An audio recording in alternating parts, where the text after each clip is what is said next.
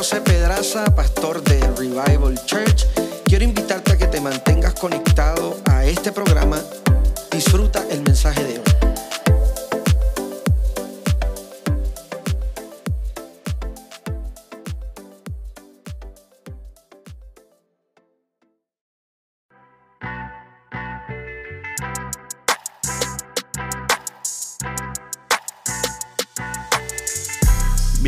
Al podcast de Revival Church, un espacio simple, equilibrado y relevante que inspirará tu corazón por medio del mensaje de la palabra en labios de nuestro pastor José Pedraza. Suscríbete a nuestro canal. A la gloria del Padre, del Hijo y del Espíritu Santo. Amén. Y él les dijo, lo que es imposible para los hombres es posible para Dios.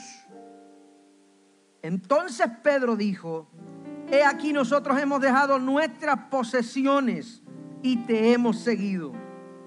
Y él les dijo, de cierto os digo que no hay nadie que haya dejado casa o padres o hermanos o mujer o hijos por el reino de Dios que no haya de recibir mucho más en este tiempo y en el siglo venidero la vida eterna.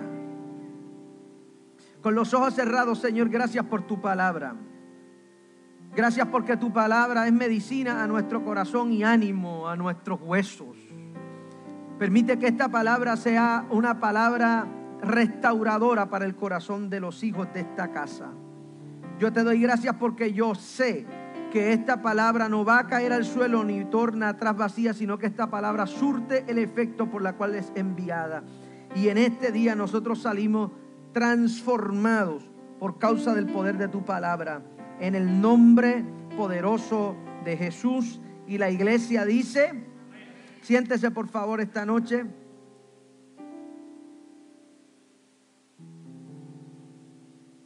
Hago un paréntesis, ¿nadie se quiere casar hoy?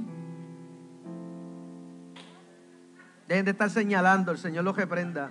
La murmuración no es de Dios, dejen a la gente quieta. Es que yo los veo todos vestidos de blanco y veo estas mesas así. Y me dan ganas de decirle a Marily, vete, imprímeme los papeles que yo voy a casar a alguien. No, es que yo me, emociono. Oh, ok, está bien. Sigo con entonces con la predicación porque la pastora ya, ya me regañó en público. Bien, en esta jornada usted conoce que hemos estado desarrollando los 40 días de fe de los que vamos por el día número ¿qué? 33. Usted no lleva la cuenta, pero a mí me toca.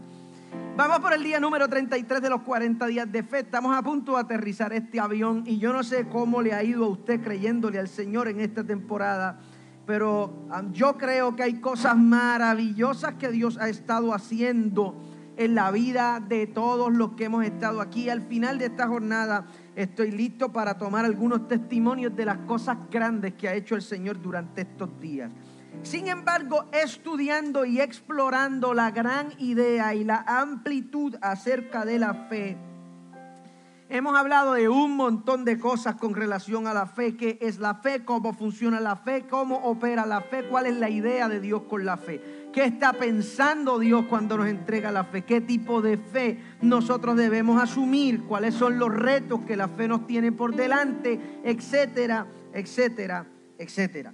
Sin embargo, comencé a pensar acerca de aquellas cosas que pudieran categorizarse como los enemigos de la fe.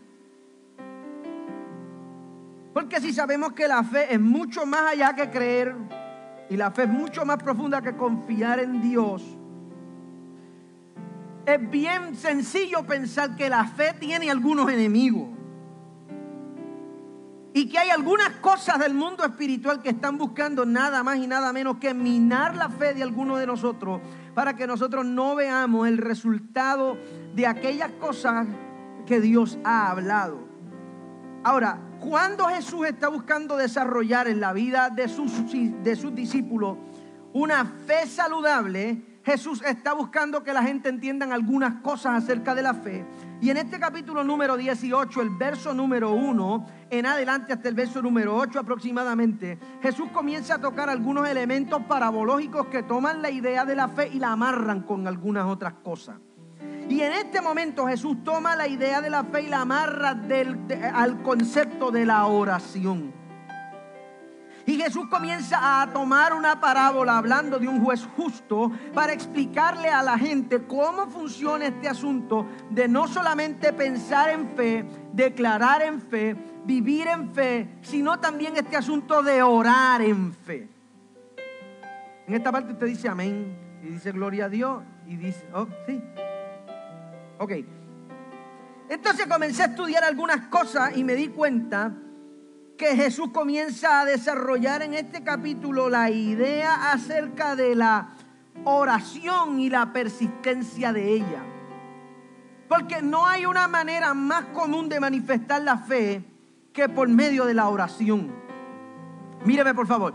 La manera más común, la manera en la que la fe opera en nuestro diario vivir por encima de las declaraciones que hablamos y se vuelve práctica en nuestra vida es por medio de una vida de oración. Porque aquel que ora, la Biblia dice que aquel que se acerca a Dios debe creer que le hay y que Él es galardonador de aquellos que le buscan. Por lo tanto, lo que está buscando Jesús es que los discípulos de Él entiendan que la fe está ligada mucho más que a declaraciones positivas o a declaraciones de éxito y que la fe que ellos deben cargar, la fe que deben manejar, tiene que estar amarrada a las disciplinas del Espíritu, claro, porque la, la fe que la Biblia cuando habla acerca de ella, institucionaliza la idea de que la fe no es una respuesta nuestra, la fe es don de Dios.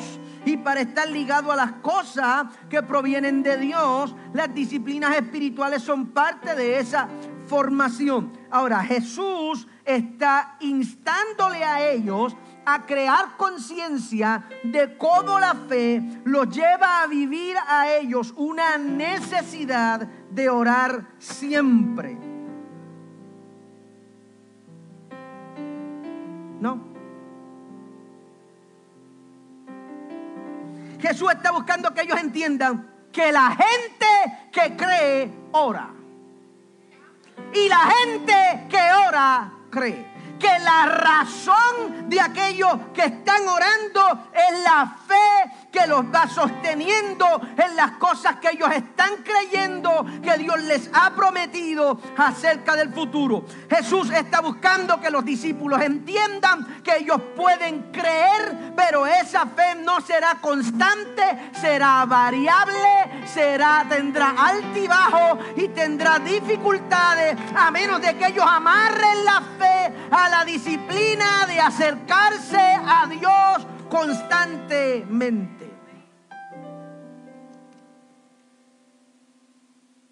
Ahora, Jesús sabe cómo funciona el hombre. Y sabe que este, la espiritualidad, Señor, es un instinto natural del hombre. Y si usted mira la Biblia, usted se va a dar cuenta que el, el predicador, cuando hablo del predicador estoy hablando del escritor de Eclesiastés, habló específicamente de la razón por la que ese, eh, la espiritualidad es parte del instinto inherente del ser humano. Y quiero invitarle que vaya conmigo ahí, por favor. Si tiene su, la aplicación de su Biblia, puede ir al próximo verso. Eclesiastés capítulo número 3, verso número 11. Mira lo que dice.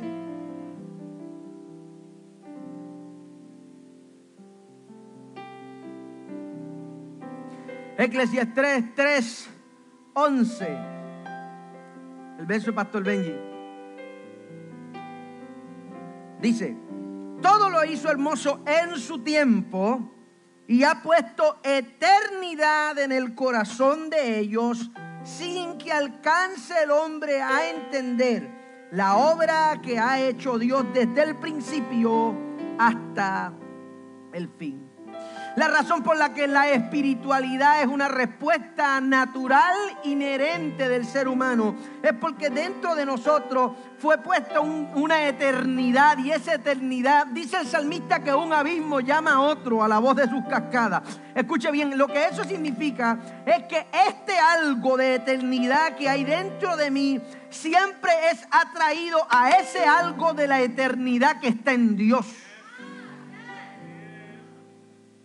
Esas son las veces que Dios nos llama sin palabras. Es la eternidad de Dios operando por medio del Espíritu Santo dentro de mí y siendo atraída a la eternidad que está dentro de Dios para que yo comience a vivir una vida de consagración. Ese tipo de vida y ese tipo de consagración no solamente me lleva a mí a llevar una disciplina de vida ni a llevar una disciplina espiritual. Señoras y señores, esas cosas crean de la fe un guerrero que está listo para conquistar grandes batallas. Cuando yo comienzo, alguien, si usted vino a adorar al Señor, tiene que hacer algo mejor que eso.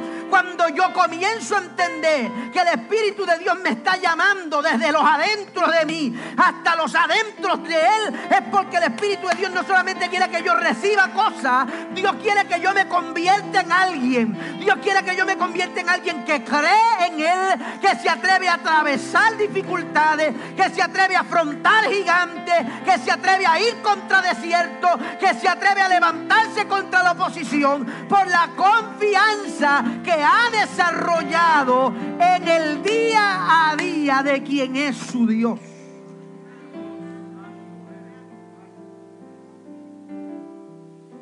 No te vayas, ya yo voy a terminar.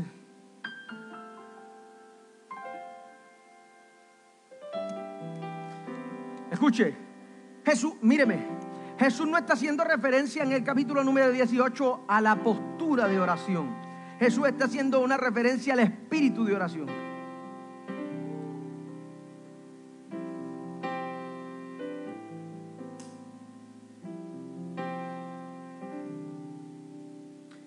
Porque el maestro está buscando que ellos puedan ser constantes. La constancia forma el carácter. Y el carácter camina hacia el propósito. Repito, la constancia forma el carácter y el carácter se encamina al propósito.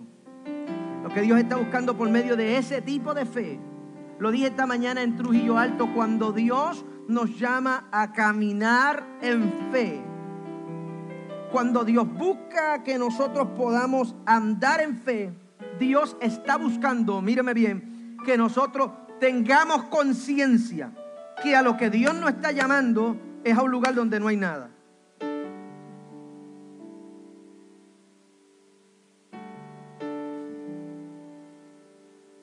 La gente que decide caminar por fe, míreme, la gente que decide caminar por fe, gente que decide andar sin entes referentes.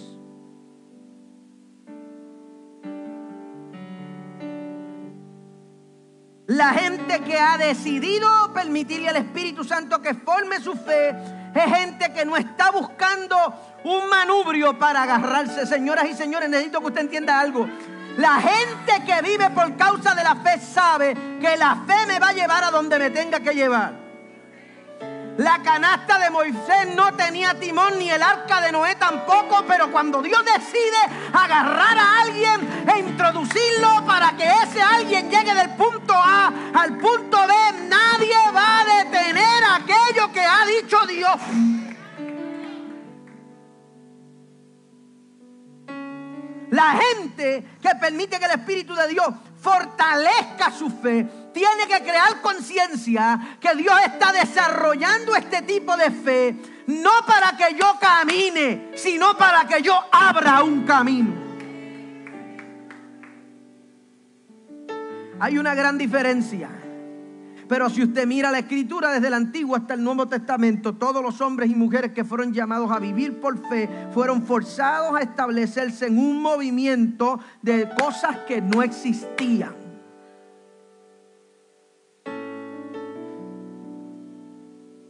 ¿O acaso Abraham sabía dónde iba?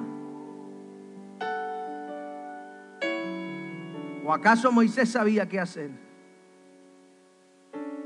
¿O acaso Sara estaba convencida que algo milagroso podía ocurrir? Dígame si estamos aquí. Todos fueron llamados a cosas que no existían. Míreme, Dios está llamando a esta iglesia a vivir una vida de fe, porque nosotros vamos a ser el referente de las próximas generaciones.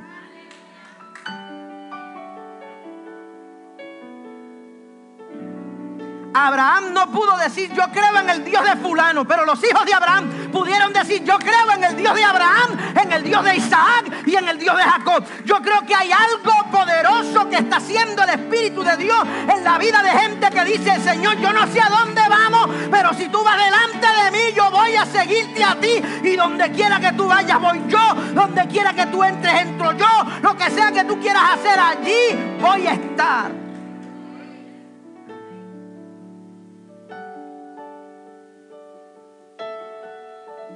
Jesús estaba buscando que esta gente pudieran vivir ese tipo de conciencia.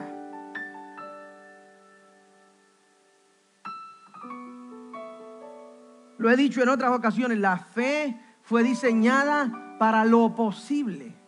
Pero pastor, pero espérate un momento, porque es que... Espérate un momento.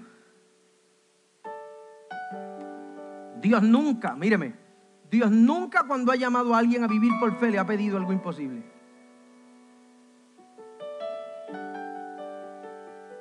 Porque Dios está consciente que la fe responde al ámbito de la posibilidad. Aquí Jesús hablándole en el capítulo número 18.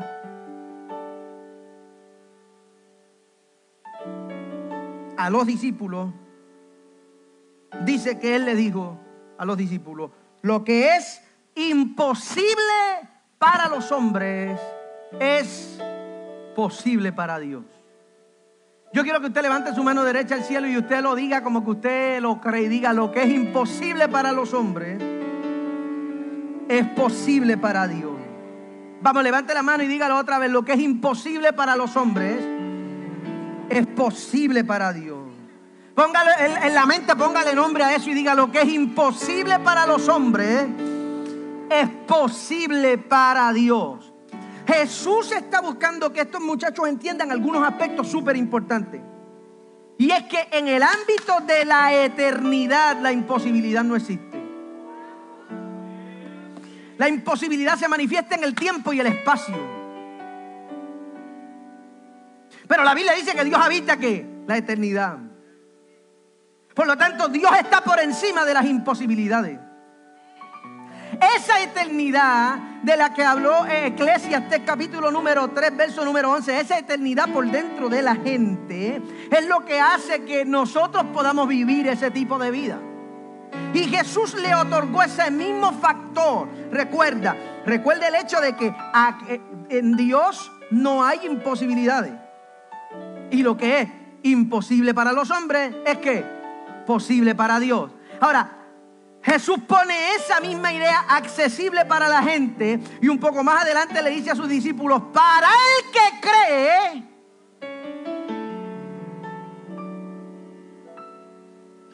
pero esa es la misma eternidad de Dios operando dentro de aquellos que creen. So, ese creer, ese tipo de fe trae acceso a la eternidad de Dios en la tierra. Yo puedo vivir las cosas que no son, las cosas que no son posibles porque yo estoy en un mundo terrenal operando en un ámbito espiritual. Para Dios no hay nada imposible y si Dios está operando dentro de mí desde el Espíritu Santo, no hay nada imposible para aquellos que han decidido confiar en Dios.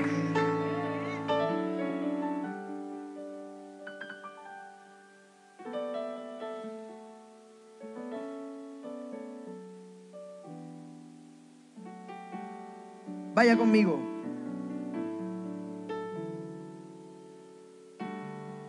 Primera de Tesalonicenses, capítulo número 5, verso número 15 al 23.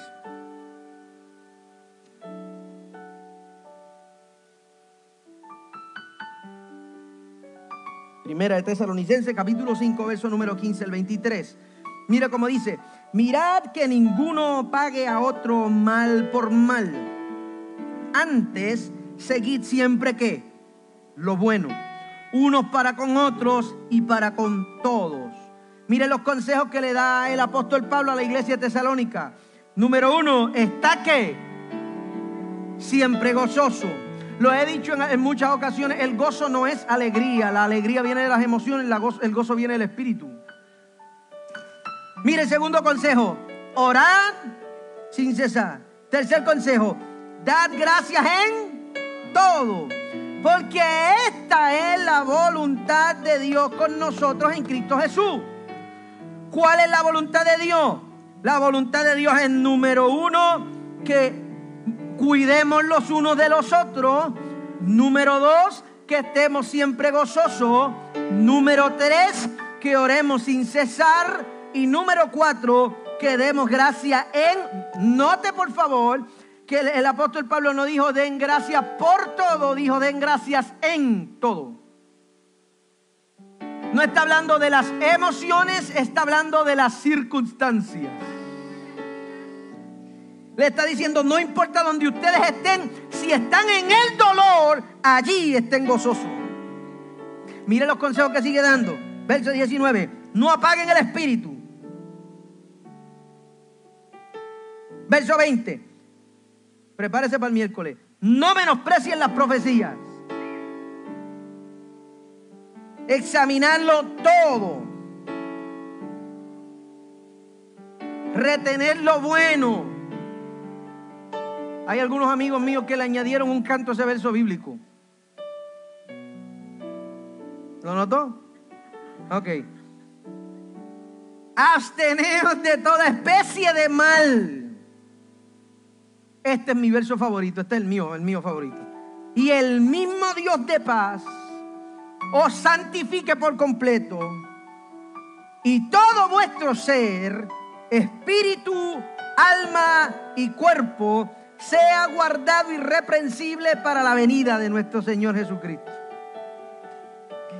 El apóstol Pablo está buscando enseñarle a la iglesia de Tesalónica que la constancia en la oración desarrolle en nosotros el carácter que está centrado en la eternidad y la confianza.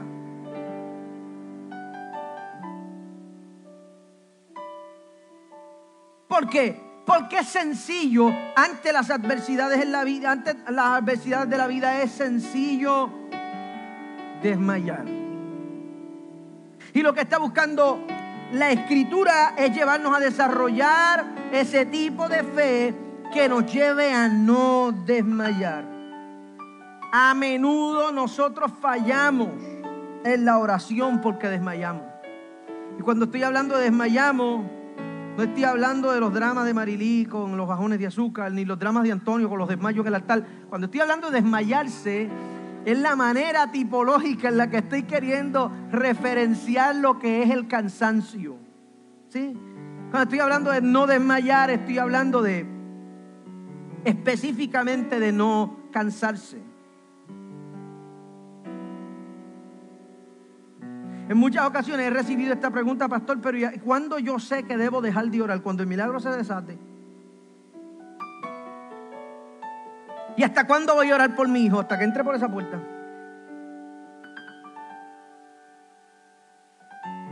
¿Y hasta cuándo lloro por ese Hasta que ocurra. ¿Y hasta cuándo voy a creer? Hasta que el diagnóstico cambie. Jesús está buscando que esta gente sean constantes en la oración para que la constancia en la oración le dé perpetuidad a su fe. Porque si ellos oran constantemente, esa alimentación entre la palabra y la comunicación de Dios con ellos va a hacer que esa fe de ellos se fortalezca y va a provocar que ellos no desmayen ante la adversidad.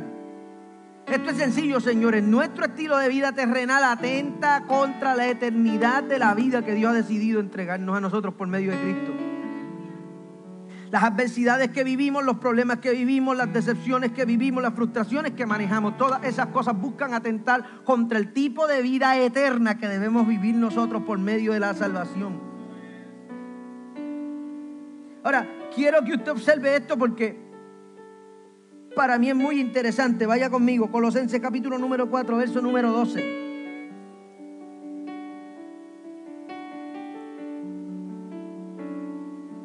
Entiende esta idea, lo imposible es real en el contexto de las limitaciones, pero en la eternidad de Dios no hay limitaciones.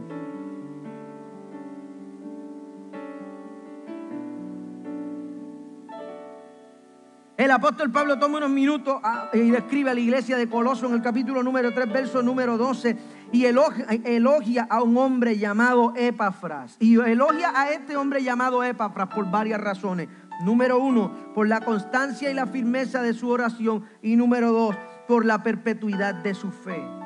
Mire lo que dice el apóstol Pablo elogiando a este hombre os saluda Epafras, el cual es uno de vosotros, siervo de Cristo, siempre rogando encarecidamente por vosotros en sus oraciones para que estéis firmes, perfectos y completos en qué?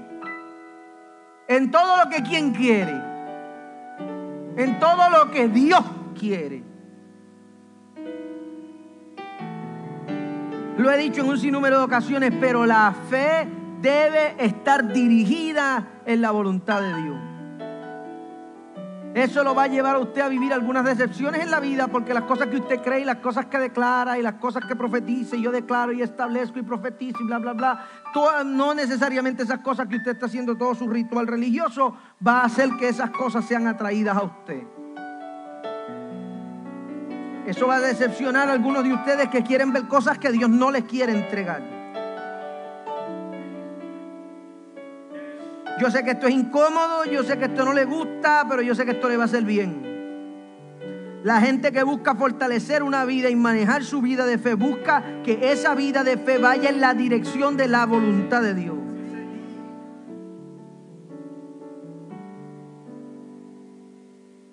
Yo prefiero lo que Dios quiere.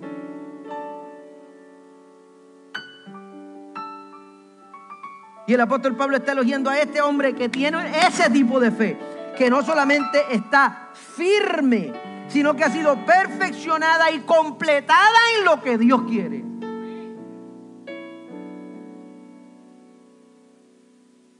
La fe que vence las adversidades es una fe que es fortalecida en la voluntad de Dios.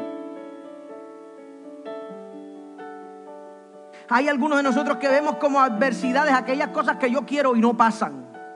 Esos son caprichos. Las adversidades son otra cosa. Y la gente que está de la mano de Dios atraviesa las adversidades. Míreme, mejor que el problema no llegue, es que el problema llegue y se vaya y usted esté de pie. Hay algunos de ustedes orando para que la puerta no se cierre y cuando la vida pasa, señores, yo hablaba con alguien en estos días y le decía, brother, la vida pasa. Hay muchos de nosotros que hacemos planes y hacemos, y eso no está mal, y proyectamos nuestra vida, but life happen. Hoy usted tiene y mañana no, hoy usted puede y mañana no, lo tenía todo y lo perdiste todo. La vida pasa.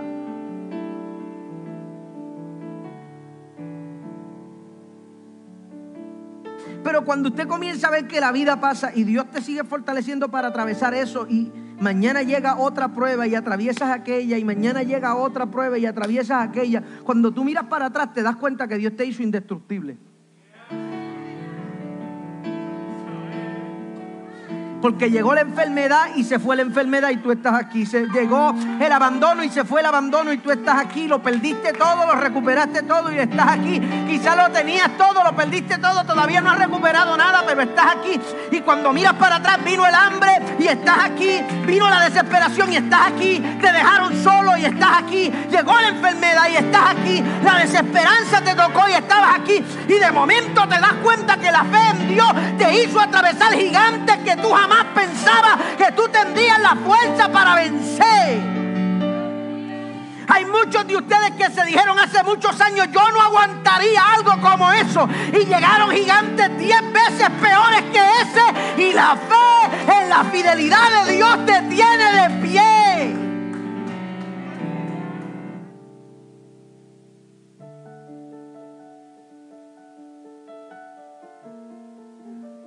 ¿Sabe cuántas veces yo me he dicho en mi vida, yo creo, yo no aguantaría una cosa así otra vez?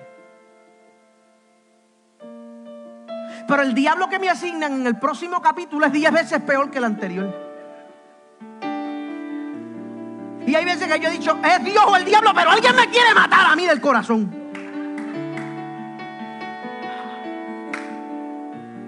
¿No se ha sentido así nunca? Dele gracias al Señor que usted no se ha sentido así nunca.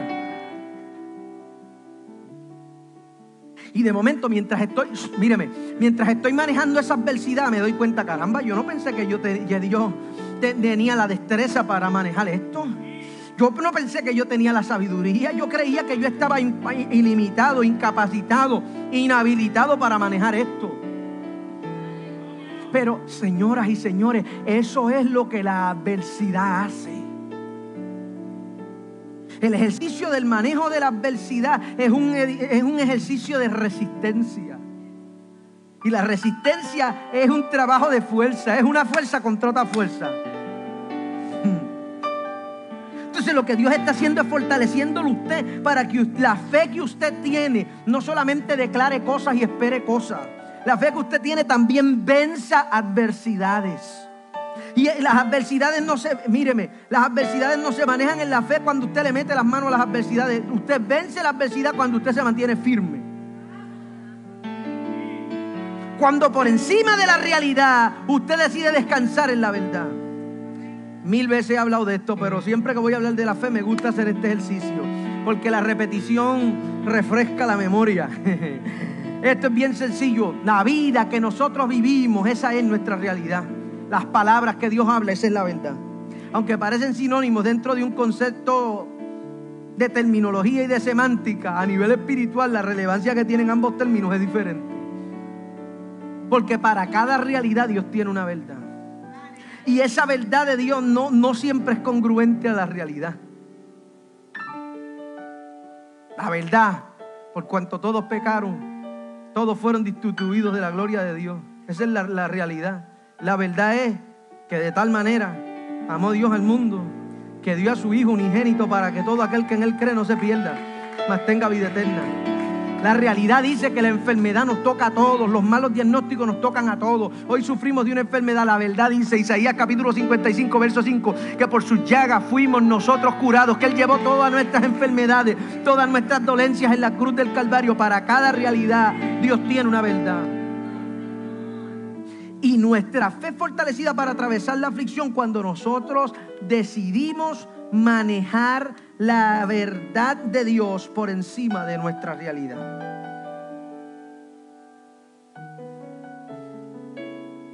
La pregunta es, ¿cómo nosotros nos podemos adentrar en el terreno de lo imposible y vencerlo efectivamente? ¿Cómo yo tomo la fe como una herramienta para vencer las cosas que son imposibles. Y yo salgo de allí diferente, porque atravieso la aflicción y mi fe se mantiene inconmovible.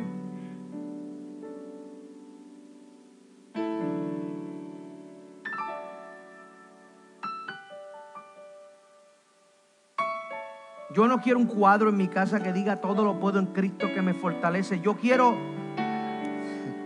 yo quiero tener una fe que se fortalece por encima de todo. Es diferente porque estamos hablando de una retórica, de, un discurso religioso. Y la mayoría de nosotros tenemos un rosario pentecostal y tenemos todo este montón de ideas que repetimos y repetimos y repetimos y no las vivimos.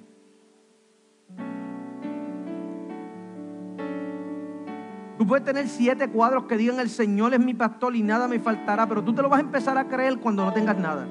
Para tú saber que el Señor es tu pastor y que no te falta nada, tienes que quedarte sin nada. Pero hay, algunos de ustedes que no están listos para ese tipo de fe. Ustedes quieren una fe que los atraviese por la adversidad, pero no quieren adversidad. Ustedes quieren ver a Dios como sanador, pero no quieren enfermarse. Quieren ver a Dios como el que suple, pero no quieren tener falta de dinero. Quieren ver a Dios como el que liberta, pero no quieren admitir sus cadenas. Quieren ver a Dios como, como el que restaura, pero no se atreven a exponer la vulnerabilidad de su ruptura interna.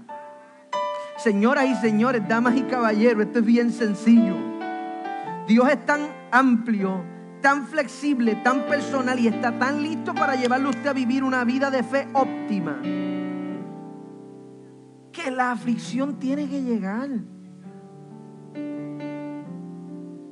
Y hay algunos en, este país declarando que el año 2021 es el año 5000, el, el año de la vaca que bebe leche. Y eso significa que, míreme, señores, por más mantras que usted se haga, déjeme hacerle un favor, permítame ser su pastor. ¿Puedo ser su pastor? Por más mantras que usted se haga, por más ideas que usted se invente, por más declaraciones absurdas que usted haga, la vida tiene que pasar. Y la escritura dice que son muchas las aflicciones de los justos. Esa es la realidad, la verdad. De todas ellas. Yo necesito que usted entienda, por favor, que lo que Dios está buscando hacer por medio de la fe es fortalecerle para pasar.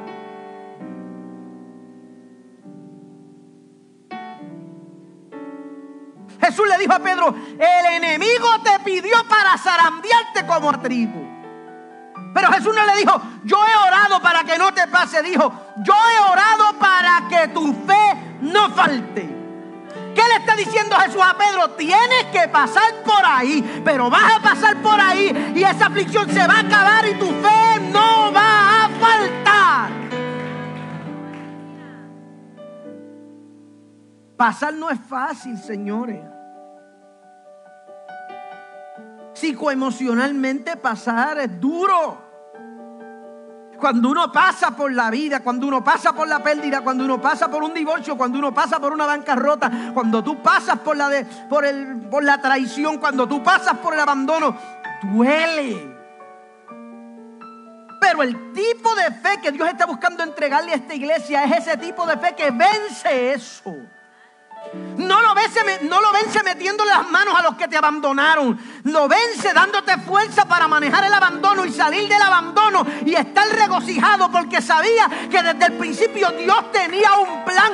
Esto tenía que pasar y Dios se iba a glorificar en esto.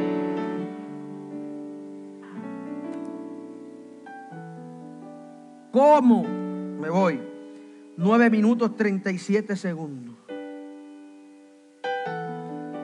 ¿Cómo se puede atravesar efectivamente la imposibilidad y vencerla? Marcos, capítulo número 5, verso número 33. Primer consejo, créale a Dios primero antes que a los hombres. Y cuando hablo de los hombres te estoy incluyendo a ti mismo. Créele a Dios por encima de lo que otros te dicen y créele a Dios por encima de lo que tú mismo te dices. Marcos capítulo número 5, verso número 33. ¿Estamos aquí? Esta es la historia de Jairo. ¿Se sabe esa historia? ¿Fue a la escuela bíblica alguna vez? Es una historia de, de escuela dominical. Pero a mí me encanta esta historia. Entonces la mujer temiendo y temblando, sabiendo lo que ella había sido, ah, lo que ella había sido hecho, vino y se postró delante de él y le dijo toda la verdad. Y él entonces le dijo, hija, tu fe te ha hecho salva, ve en paz y queda sana de tu azote. Mientras él aún hablaba, vinieron de casa del principal de la sinagoga diciendo, tu hija ha muerto, ¿para qué molestas al maestro? Pero Jesús luego que oyó lo que se le decía, le dijo al principal de la sinagoga, no temas, cree solamente. Y no permitió que le siguiese nadie, sino Pedro, Jacobo y Juan, hermano de Jacobo. Primer consejo, si usted quiere que su fe venza la, la adversidad efectivamente, crea en Dios por encima de lo que dice el hombre. Lo expliqué de esta manera en Trujillo Alto. El dilema del ser humano no es para creer. Porque el ser humano viene, con ese chip. Y lo dije de esta manera en Trujillo. Hasta los ateos creen. Creen en la no existencia de Dios. Señores, pues esto no es un dilema de creer, esto es un dilema en a quién le creemos.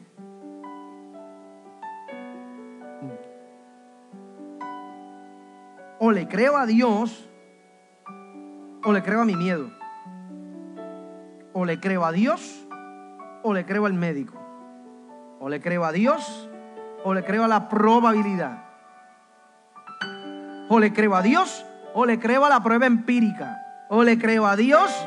Dígame si está entendiendo lo que estoy hablando. No es un asunto de creer, es a quién le voy a creer. Mi consejo hoy, créale a Dios. Usted puede confiar en Dios. La reputación de Dios es perfecta con relación al cumplimiento de su palabra. Confía en Él. Yo necesito que usted haga ese ejercicio esta semana y que usted maneje la métrica, agárrele el pulso a esta idea. ¿A quién le estoy creyendo?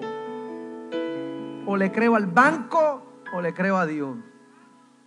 O le creo al, al retiro o le creo a Dios. ¿Le creo a la nevera o le creo a Dios? Señores, créale a Dios. Segunda de Crónicas, capítulo número 20, verso número 12. Segundo consejo para que su fe logre desarrollarse como una fe que vence la adversidad reconozca su incapacidad. Segunda de Crónicas, capítulo 20, verso número 12 dice, oh Dios nuestro, ¿no lo juzgarás tú? Porque en nosotros no hay fuerza contra tan grande multitud que viene contra nosotros. No sabemos qué hacer y a ti volvemos nuestros ojos. Y todo Judá estaba de pie delante de Jehová con sus niños y sus mujeres y sus hijos.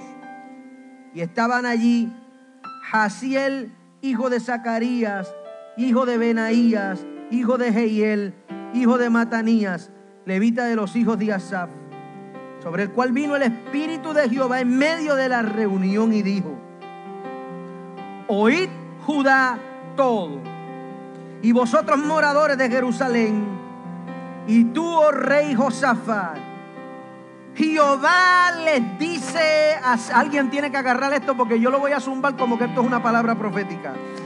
Jehová les dice así, no teman ni se amedrenten delante de esta tan grande multitud, porque no es vuestra la guerra, sino de Dios.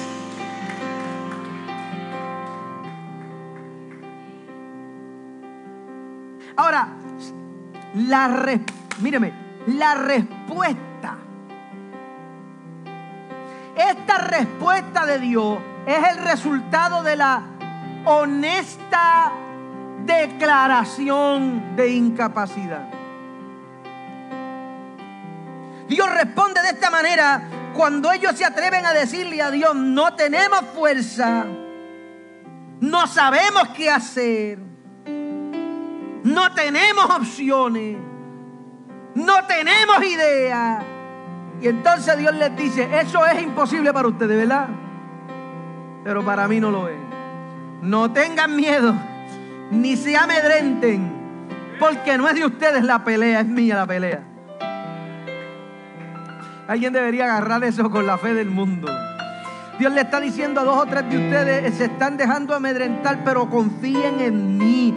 Reconozca, reconoce que no puede. Míreme, el discurso común es decirle a la gente, tú puedes, decláralo, profetízalo, randa la vasalla, tú vas a poder vencer, qué sé yo ni qué, bla, bla, bla, bla, bla. Pero la inmensa mayoría de nosotros manejamos frustraciones muy grandes porque escuchamos este discurso que nos alimenta, pero cuando nos afrontamos con la vida nos damos cuenta que no podemos con todo.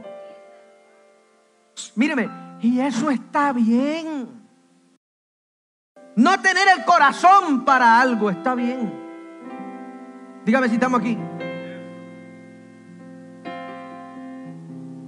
Pero la Biblia dice que el poder de Dios se perfecciona en nuestra debilidad. So, cuando yo tengo la honestidad suficiente para reconocer que no puedo, en ese momento el Espíritu de Dios se hace perfecto dentro de mí. Por eso el diablo te ataca en tu fortaleza, porque sabe que si te ataca en las debilidades se encuentra con Dios de frente. Uh, aleluya. Reconozca su incapacidad. Si no lo puede manejar, si no tiene cómo hacerlo, dígale, Señor, no puedo. Número tres y último. Josué capítulo número 10, verso número 12. Escuche lo que dice. Entonces, Josué habló a Jehová el día en que Jehová entregó al amorreo delante de los hijos de Israel. Y dijo en presencia de los israelitas, Sol, detente en Gabaón, y tú luna en el valle de Ajalón. Y el sol se detuvo y la luna se paró hasta que la gente se hubo vengado de sus enemigos. ¿No está escrito esto en el libro de Jacer? Y el sol se paró en medio del cielo y no se apresuró a ponerse casi un día entero. Y no hubo un día como aquel ni antes ni después de él, habiendo atendido Jehová a la voz del hombre, porque Jehová peleaba por Israel.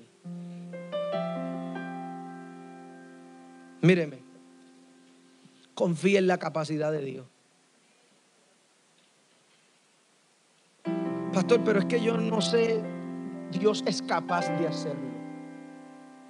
Nosotros en la iglesia siempre hablamos acerca de lo que Dios puede hacer. Y tomamos muy poco tiempo para hablar de lo que Dios es capaz de hacer. Dios es capaz de hacer cualquier cosa, señoras y señores. Dios puede hacer cualquier cosa. Confíe en esa capacidad divina. Si usted logra tomar la decisión, gracias, de creerle a Dios por encima que a los hombres, incluyéndose usted. Porque hay algunos de nosotros que somos los profetas de nuestro propio desastre. Y luchamos hoy con los gigantes que llamamos ayer por su nombre. Se acabaron los amenes ahora. El pueblo de Israel no tenía la más mínima idea, pero vieron a un filisteo sin nombre y se atrevieron a ponerle Goliat. Y usted dirá, pastor, ¿de dónde usted saca eso? Sencillo, eso sale de la historia. Goliat es un nombre hebreo y Goliat no es hebreo, él es filisteo. Lo que eso significa, señores, es que eh, Israel le puso nombre al gigante que peleó con él después. Hay algunos de nosotros que cometemos el horror de llamar por el nombre a los gigantes y después peleamos porque nos enfrentan.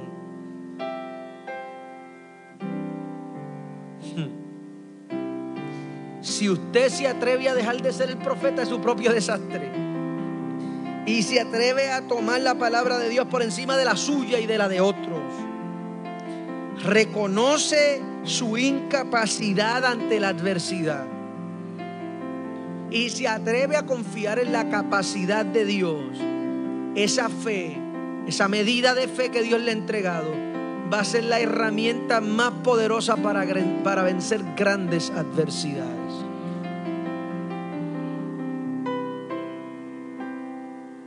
Esta noche el Espíritu de Dios nos está llamando a descansar en Él.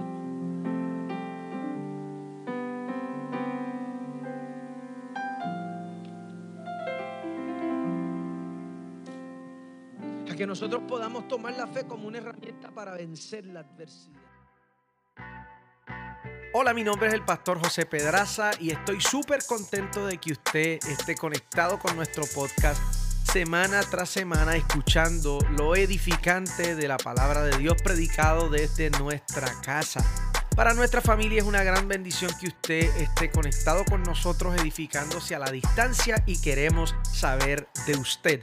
Así que le invitamos a que vaya a nuestras redes sociales Revival Church PR y nos escriba dejándonos saber cuánto le está edificando esta palabra. Manténgase conectado semana tras semana porque hay una palabra simple, equilibrada y relevante que Dios nos ha entregado para bendecir su vida.